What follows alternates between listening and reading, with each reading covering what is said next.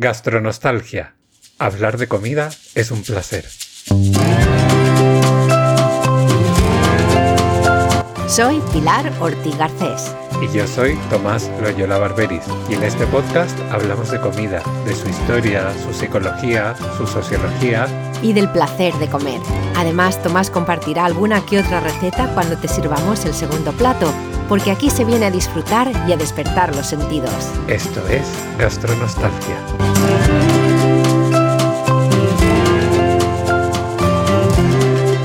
Primer plato.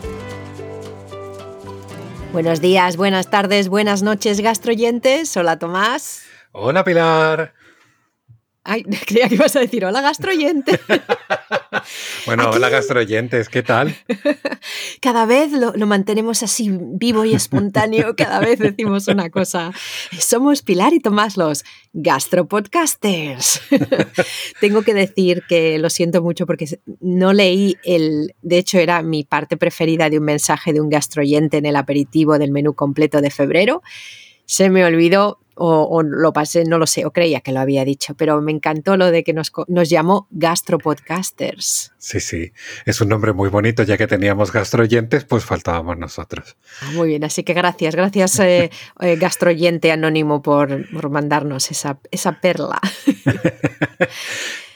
Tomás, estamos aquí de primer plato del mes de marzo y vamos a dedicarlo, el primer plato, a qué tienes en el congelador. Me encanta esto que has sugerido. es que el congelador es un tesoro sin fin. Yo ya he contado en algún episodio anterior que una de las cosas que más me gusta en una casa es mirar la nevera y descubrir los tesoros que hay en una nevera. Pero ya cuando te metes en el congelador es como la caja de Pandora, porque hay de todo. y para todos los gustos. Pues fíjate que yo no me metí en el congelador de nadie. Ahora que lo dices, no tengo ni idea de casas que no son la mía que en el congelador. ¿Tú qué haces? Llegas, abres y dices, hey.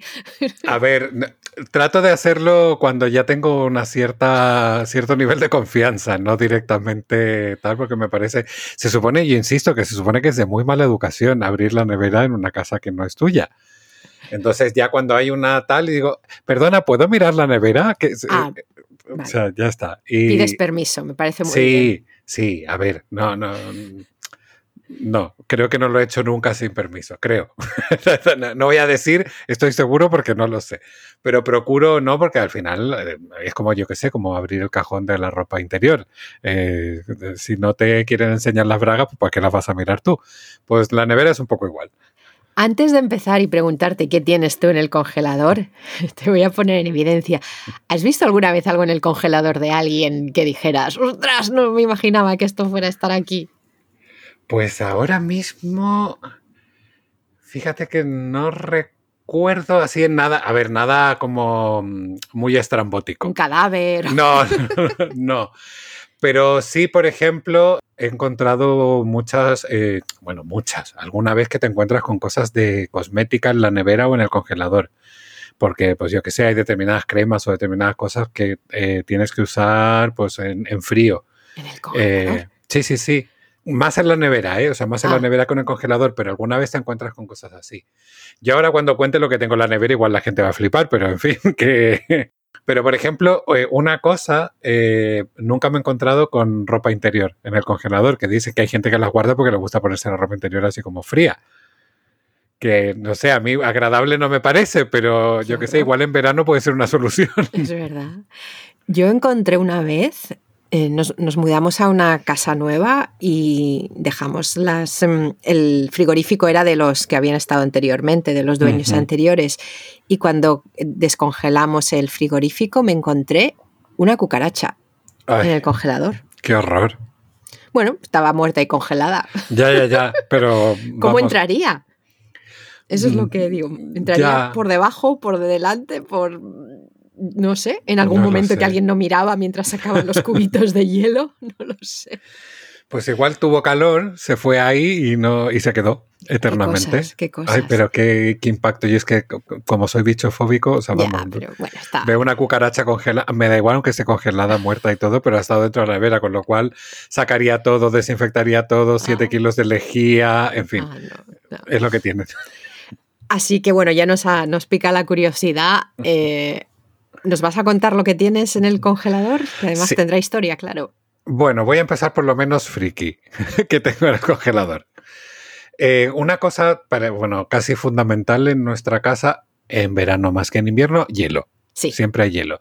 Y debo reconocer que a mí lo de, o sea, lo de comprar una bolsa de hielo me parece como el invento más. Es la cosa más estúpida del mundo, pero a mí me parece un invento fascinante porque son unos cubos de hielo grandes, tal, no sé qué. Y yo los de la cubitera siempre los odio porque o cogen olor o no sé qué. En cambio, los de la bolsa no. No me preguntes por qué es manía. Una manía que tengo yo, o alguna de tantas, otra más si tienes sitio, yo es que no tengo sitio para una bolsa entera y tengo que tener los pequeños, pero solo tener ah. un, solo tener un, un recipiente, como un bowl o algo que tiene los hielos sacados ya. Ya.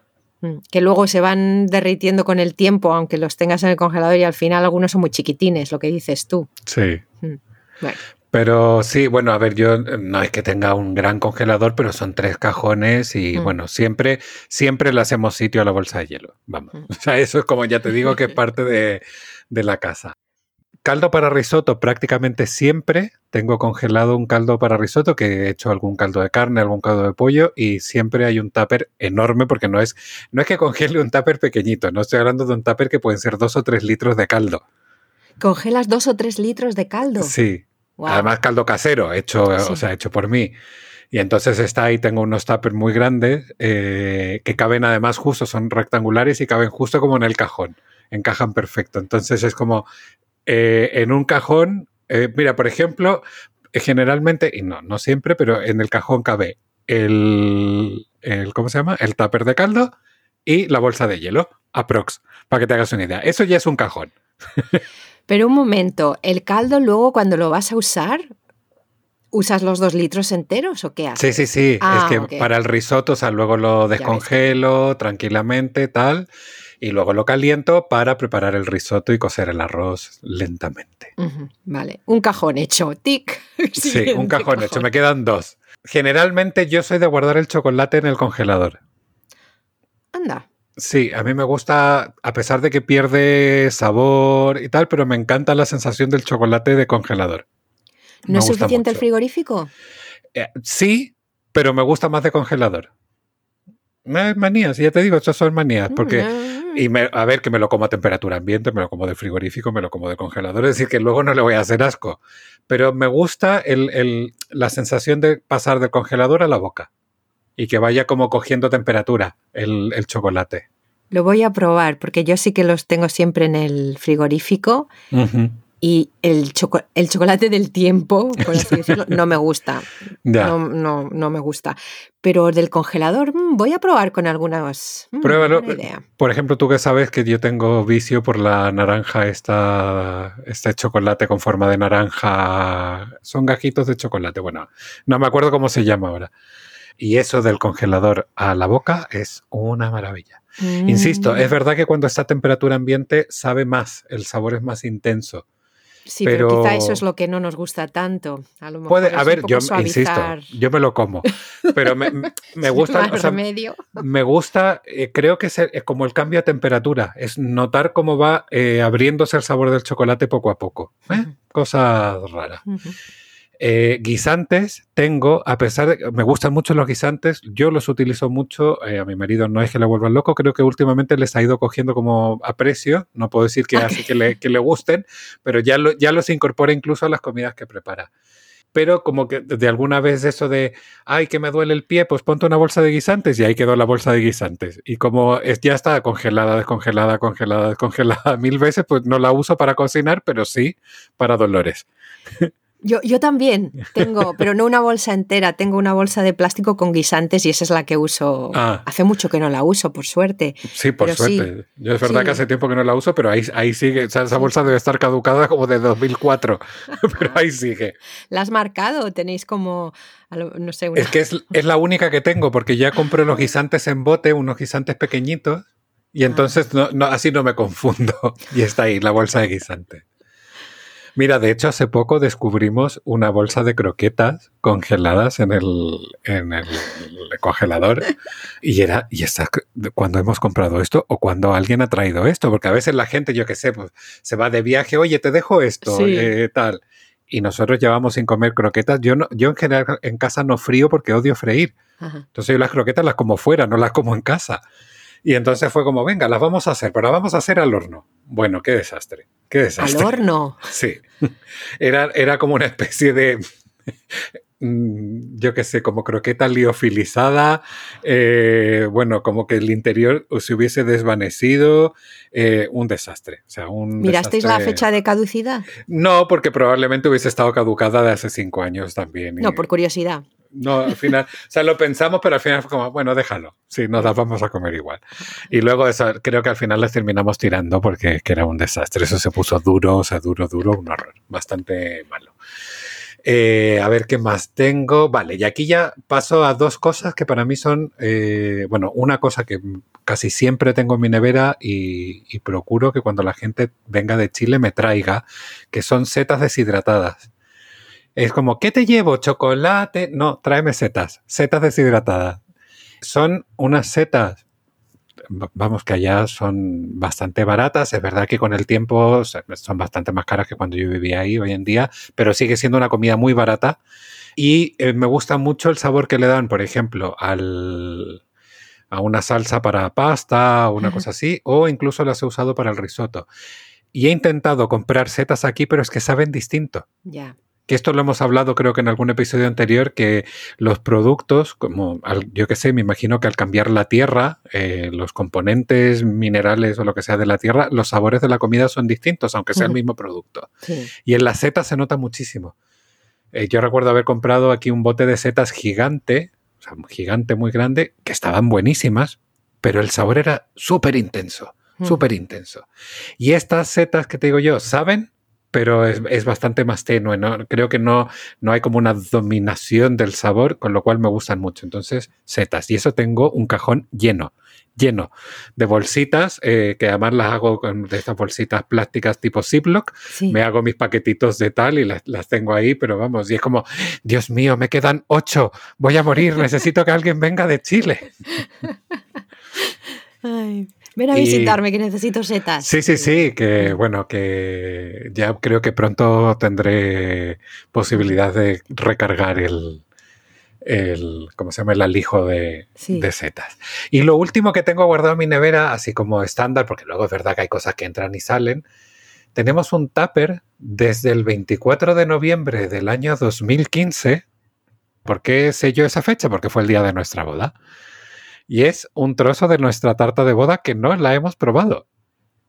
¿No probasteis la tarta? No, porque en ese momento estábamos como muy estrictos con la vida sin gluten, sin lácteos, sin azúcar. Y entonces dijimos, bueno, pues vamos a guardar un trozo de tarta y, y, la tarta está ahí. Seis años después, más de seis años después, ahí está. Y yo, claro, de repente es como, algún día nos vamos a comer eso y no, esa tarta debe estar podrida ya, pero es como una especie de símbolo. Sí, sí, sí. y ahí está. Es parte de nuestra historia, con lo cual no sé cuánto tiempo más tendremos este símbolo, pero de momento ahí sigue y ocupa un, un rinconcito en nuestro congelador. Yo creo que eso va, se va a quedar ahí un buen, una buena temporada. Yo creo que eso ya está, ya ni, ni se pudre ni nada. Está completamente congelado hasta, vamos, las tripas. permafrost total debe estar eso. qué bueno. cuéntanos qué tienes tú en tu congelador. Pues yo, algunas cosas ya las he dicho. Tengo verduras. Eh, más que nada brócoli, eh, coles de Bruselas, guisantes, a veces judías verdes, a veces eh, coliflor, sí. Coliflor, sí. Y, espinaca troceada. Todas esas, me encanta tener todo eso porque como verduras comen poco, muy de vez en cuando, bueno, las, voy a, las vamos alternando y eso, está muy bien tenerlas congeladas para que no se pongan malas.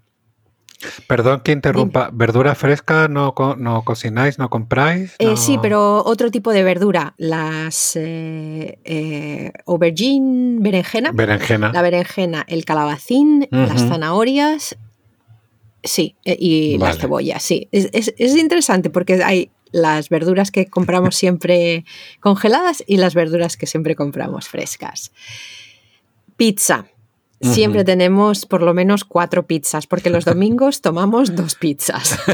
Muy bien, me parece estupendo. Y antes eran pizzas pues del Dr. Urken, de tal, pero ahora son pizzas solamente de, con tomate. La, la base de la o sea, pizza. la base. La base de la pizza y luego Kevin, o una margarita, y Kevin ya luego pone, lo cambia. Y es muchísimo más sano y lo estamos disfrutando muchísimo más. Y en el Lidl hay tres por una libra o algo así, no lo sé, porque las compra Kevin siempre. Pero siempre la pizza, siempre, siempre congelada, siempre, siempre. Mogollón de pan. El primer cajón está lleno de pan, de, de eh, pan cortado en trocitos, porque eso es el desayuno. Siempre te abrir el congelador, sacar directo a la tostadora desde ese mogollón. Y luego pan para luego, pues para comer con queso o lo que sea. No el, porque aquí no tenemos la panadería al lado. Claro. Y, y, más que nada porque siempre tengo que tener pan. Esto es una cosa medio nueva de mi vida adulta que no tenía de pequeña. Este pan me encanta. Y tenemos Ahora mismo, en estos momentos tenemos el pan de jirafa que se llama, que no ¿Pan entiendo. de no sé. jirafa? Sí, tendré que ver, está hecho como, como malt, no, no lo sé, es, es tiene un, un, sabor diferente el pan, uh -huh. como un aftertaste, como un sabor de detrás. Tengo pan jirafa, tengo chabata y tengo pan con aceitunas negras que hacen en el Sainsbury's, que está buenísimo. Te pones un. El pan de jirafa es como el, es el, eh, claro, yo lo conocía como pan tigre en Portugal. Eso es, sí, sí, ese es. Sí, es oh, qué cosa más buena. Está muy rico, sí, sí, sí. sí. Y no, no sé qué tiene, pero sí está muy rico, sí. Sí, creo debe tener algo como, como malt, no sé lo que es, me parece. Dice, bueno, ¿quién, per, mira, espérate dime. que estoy abriendo un... Gastroyentes, mientras Tomás abra, yo os recuerdo que gastronostalgia.club tenéis un formulario de contacto o gastronostalgia.gmail.com. Sé que muchos escucháis y, nos, y decís, sí, eso es, porque, por favor, ¿qué tiene el pan tigre? ¿O lo habéis probado? Pues aquí hay una receta que dice que es eh, que se consigue, digamos, el efecto del tigre, o sea, del la, digamos, esta, esta cobertura como manchada, digamos, uh -huh. eh, con aceite de sésamo tostado. Ah, sí. Uh -huh. Que eso le puede dar, y tanto, o sea, tanto la masa como la cobertura tienen eh, aceite de sésamo tostado y aquí lo hacen con harina de arroz.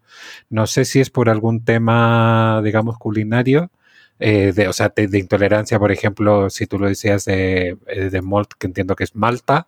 Sí. Eh, eso tendría que, que, mirarlo, pero bueno, que el pan tigre, si, o sea, si no lo habéis probado nunca, por Dios, buscad en internet y mirad eso porque es que es una maravilla. Sí, está muy, está muy rico. Bueno, eso en esos momentos hay. Luego, los fines de semana desayunamos croissants uh -huh. y los croissants son, están crudos, vienen, son en bolsas de 6 o de 8, están crudos, los metes en el horno y tienes croissants frescos, 20 recién minutos, hechos. recién uh -huh. hechos y la casa huele a croissant. es un drama cuando no tenemos croissants. Ya, yo creo que nunca he igual me equivoco, pero ahora mismo no tengo recuerdo de nunca haber sacado un pan del congelador y haberlo puesto en la tostadora. Está buenísimo. ¿Sí? Sí, y de hecho el, el, te resulta más fresco que si lo has tenido fuera a mediodía o algo así. Sí, y sí, sí, sí. Si no lo habéis probado, los dos panes, ¿eh? el de molde y también el pan de, de barra. Hmm. Luego tenemos, pues a veces el pesto, si tenemos, no, no, lo hacemos como tú, lo compramos de bote, pero si sobra del bote, en vez de tirarlo o dejarlo en el frigorífico que coja mo durante uh -huh. dos semanas, lo metemos también en el congelador. Y luego arroz blanco, porque a veces Kevin hace mogollón de arroz y siempre uh -huh. está bien tener. Tener un, una base. Sí. Así que menudo congelador de primer plato que nos bueno. ha salido.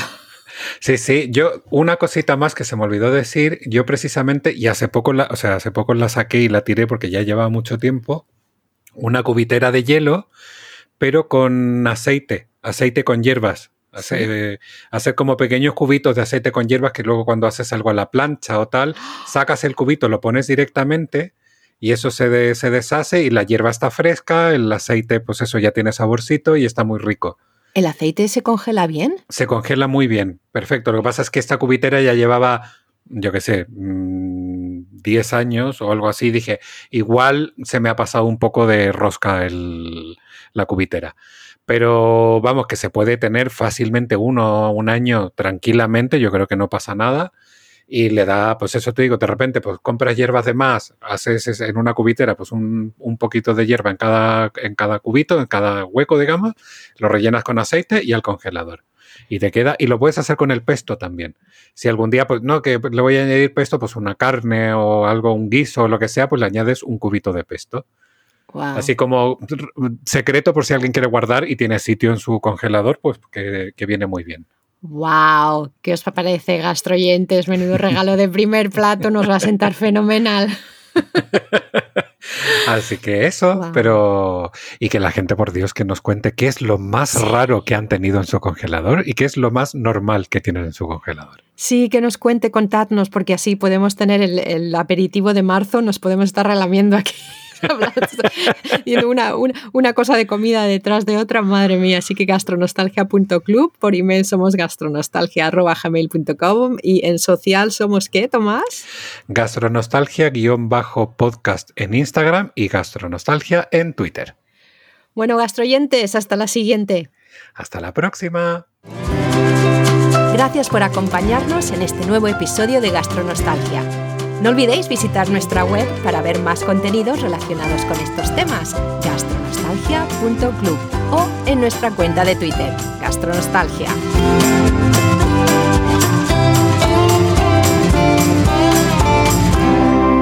Que aproveche